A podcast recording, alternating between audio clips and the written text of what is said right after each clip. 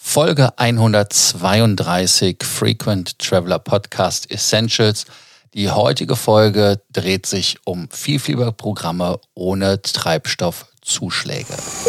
Welcome to the Frequent Traveler Circle podcast. Always travel better. Put your seat into an upright position and fasten your seatbelt as your pilots Lars and Johannes are going to fly you through the world of miles, points, and status.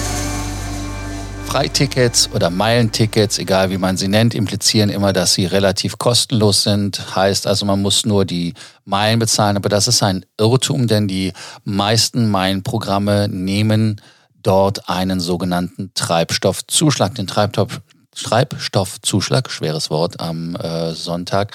Also der Treibstoffzuschlag, der ist ja auch auf normalen Tickets und manchmal hat man halt auch Kuriositäten, die dann so sind, dass auf einem normal gekauften Ticket der Treibstoffzuschlag niedriger ist als das auf einem Meilenticket.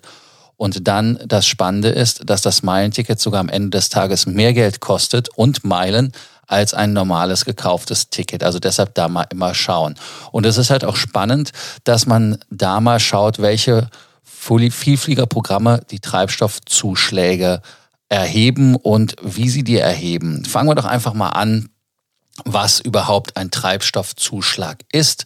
Was versuchen die Fluggesellschaften damit abzufedern? Der ähm, YQ, das ist der Code oder YR ist ein äh, internationaler nationaler Treibstoffzuschlag, wird auch Fuel Surcharge oder Carrier Imposed Surcharged oder aber einfach Treibstoffzuschlag oder Kerosinzuschlag genannt. Das wurde gemacht, um da die Flugpreise nicht unbedingt so dynamisch zu machen, dass man also immer nur die YQ, also den äh, Treibstoffzuschlag hat, der sich variabel an den Ölpreis oder an den Kerosinpreis entlang hangelt. Das heißt also, wenn der Sprit teurer wird, dann äh, wird dieser Zuschlag höher. Wenn er billiger wird, sollte er niedriger werden, was natürlich auch ähm, ja, äh, nicht immer der Fall ist, ehrlicherweise, wenn man das Ganze betrachtet. Weil dann die Fluggesellschaften sagen, wir haben ein Hedging betrieben. Hedging heißt, man kauft zum Beispiel Sprit zu einem bestimmten Preis für ein bestimmtes Datum. Und es kann durchaus passieren, und das ist ja zum Beispiel auch für einige Fluggesellschaften zum Genickbruch geworden, dass man halt die Preise ja, falsch gehatcht hat. Also man hat die Flugpreise oder die Kerosinpreise so eingekauft, dass man davon ausgegangen ist, dass der Spritpreis immer noch weiter steigt, aber man hat dann halt verpasst, dass der Spritpreis gesunken ist, aber man hat trotzdem noch den höheren Spritpreis, weil man ihn halt einfach eingeloggt hat. Und äh, damit sind diese äh, Preise bei den Fluggesellschaften nicht ganz so dynamisch, wie man sich das vorstellt. Das heißt also, wenn es an der Tankstelle teurer wird, dass es dann auch beim Flugzeug teurer wird bei der YQ und umgekehrt. Und ähm, ja, äh, das ist also unglaublich, wie hoch teilweise diese Zuschläge sein können. Und äh, man versucht das ja auch irgendwie so zu äh, preisen, dass das eher aussieht wie eine Steuer, also etwas, was Gott gegeben ist und wo die Fluggesellschaft halt nichts verkannt. Für den Spritpreis selber können sie nichts, aber sie können halt was dafür, wenn sie halt schlecht gehatcht haben. Und dieser Treibstoffzuschlag oder wie er auch immer heißt, wird auf den normalen Flugpreis einfach aufgeschlagen. Und äh, damit ist es halt eigentlich für den Kunden auch nicht wirklich wichtig weiter, weil das im Gesamtpreis dann am Ende beim Ticket sich natürlich dann äh, im Gesamtpreis ausschlägt und man weiß dann auch gar nicht, äh, wo das halt herkommt. Bei einem Meilenticket sieht man das relativ genau, weil da ja im Prinzip mehrere hundert Euro drauf gebucht werden auf das Meilenticket und dann sieht man natürlich explizit, was dort an Steuern und Gebühren auflaufen und das ist natürlich etwas, was natürlich ja unangenehm ist. Ähm, dann hat man natürlich den natürlichen Trieb, dass man sagt, okay, ich möchte meine Meilen Tickets möglichst günstig schießen und möchte diese Treibstoffzuschläge vermeiden. Da gibt es halt mehrere Möglichkeiten, um das zu tun. Man kann äh, natürlich da gewisse Länderkomponenten zusammenfügen.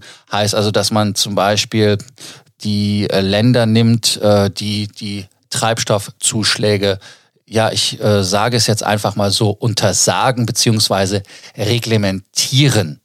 Da gibt es also als Beispiel natürlich äh, die Tickets, die aus Hongkong sind, zum Beispiel, und äh, Brasilien, Japan, Philippinen oder Südkorea.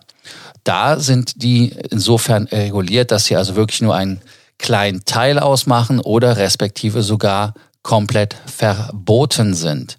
Das heißt also, in Hongkong werden sie zum Beispiel einmal pro Jahr, wenn ich das richtig im Kopf habe, festgelegt und dann gelten sie also auch für die ganze Zeit. Äh, genau auch für die Philippinen oder Südkorea und Japan, da sind die Länder halt, äh, wo diese Treibstoffzuschläge wirklich reglementiert sind auf feste Fixsummen, die auch wesentlich günstiger sind. Da reden wir teilweise über 50 bis 100 Euro nur im Vergleich zu Deutschland für ein Ticket, was dann nach Asien geht. Ähm, das sind mehrere hundert Euro. Also da haben wir locker 500, 600 Euro auf dem Ticket aufgelaufen, nur für den Fuel Surcharge. Und das ist natürlich unangenehm. Dann äh, ist natürlich die Frage, wenn man so ein Ticket wissen möchte im Voraus beim Meilenticket, wie viel das ausmacht, kann man das sich irgendwo angucken.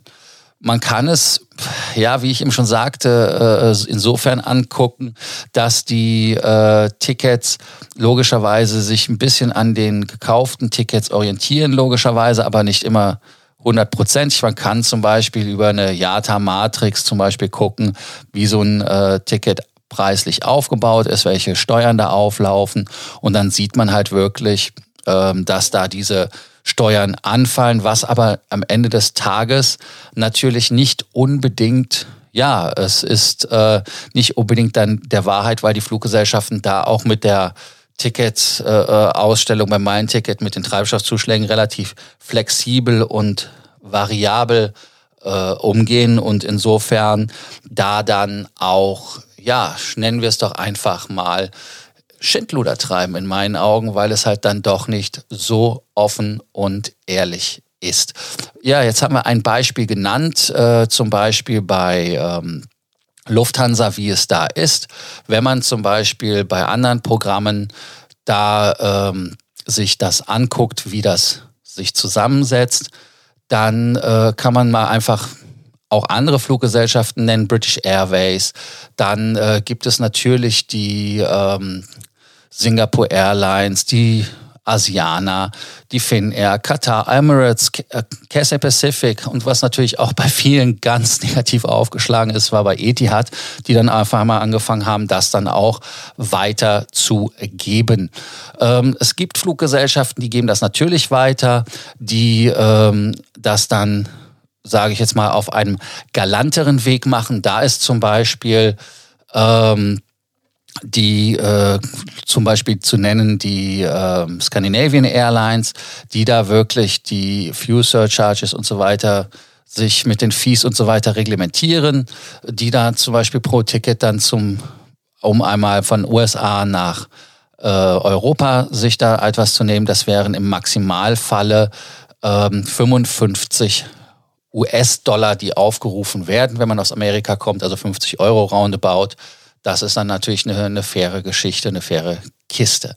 Dann gibt es auch Fluggesellschaften, die keine Treibstoffzuschläge erheben. Und das ist ja genau das Thema, was wir haben. Das wäre dann ganz klar zu melden Alaska Airlines. Die, ein, die haben Ausnahmen logischerweise, aber das wären British Airways, äh, Iceland Air und äh, Hainan, wenn ich das richtig noch rekapituliere. Und dann ähm, ansonsten sind sie also wirklich ohne Treibstoffzuschläge. Dann American Airlines mit Advantage äh, gibt keine weiter, aber da sind natürlich wieder die Flüge von British Airways, also von der IAG-Gruppe betroffen. Die kriegen natürlich wieder ihr Meilenzuschlag äh, äh durch die Treibstofftickets. Und ähm, wer auch zu nennen ist, ist Avianca und United, die diese Treibstoffzuschläge nie weitergeben geben. Es gibt aber ein, eine Möglichkeit, wo man sagen kann, hey, ähm, ich will das jetzt nicht bezahlen, ich bezahle einfach mit Meilen den Treibstoffzuschlag, dann habe ich da im Prinzip etwas gespart. Das ist im ersten Moment vielleicht so, aber je nachdem, welche Meilenanzahl aufgerufen wird und was das für ein Ticket ist, ist das nicht unbedingt immer der Fall, dass man da am besten mitfährt. Was kann man als Fazit zu dem Thema Treibstoffzuschlägen sagen. Es ist ein Minitekel unserer Zeit, dass die Fluggesellschaften diese Free-Tickets, die kostenlosen Tickets nicht mehr anbieten. Man muss es halt immer wieder mit einpreisen bei dem Meilenprogramm, wo man sammelt und wo man damit äh, ganz klar ähm, ja sein sein Geschäft hinträgt. Weil manchmal ist es zwar interessant, dass man viele Meilen sammelt, aber das wird halt devaluiert durch das Thema, dass man diese Meilen äh, durch den Treibstoffzuschlag sich erkaufen muss. Deshalb ist es manchmal auch günstiger bei einem anderen Programm zu sammeln, als bei dem Programm, wo es einfach evident mehr Meilen gibt. Das muss man halt einfach mit einpreisen. Und ähm, ja, es gibt auch äh, die Möglichkeit, den Abflug übrigens in Länder zu verlegen, wo die Treibstoffzuschläge etwas anders sind. Also in Länder zum Beispiel, die eine etwas geringere Kaufkraft haben oder wo klassisch die Tickets grundsätzlich billiger sind. Und ähm, das ist halt äh, ein Thema. Man kann auch sehen, zum Beispiel, wenn man denselben Flug über verschiedene Co-Chairs bucht. Also das heißt zum Beispiel, dass man einen Lufthansa-Flug nicht über Lufthansa bucht oder über Austrian Airlines oder über Swiss.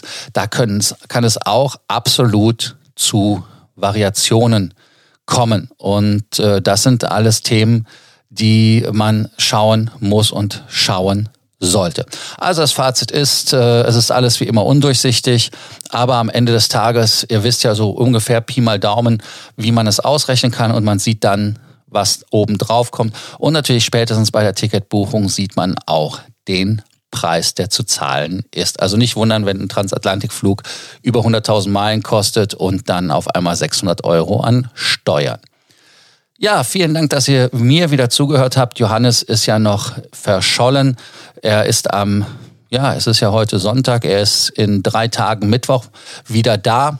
Dann sollten wir da auch wieder was hinkriegen, dass er wieder dabei ist und ihr nicht nur mir zuhören müsst, müsst und euch langweilt.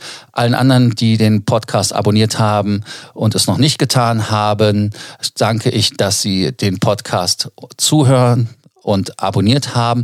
Die, die nicht abonniert haben, wie gesagt, vergesst nicht zu abonnieren und ich freue mich, wenn ihr wieder bei unserer nächsten Folge morgen dabei seid. Danke, bis dann. Ciao. Do not forget that you can always email us, message via Facebook or WhatsApp, and can include your photos too. Your story will be covered here on an episode of the Frequent Traveler Circle podcast. Always travel better.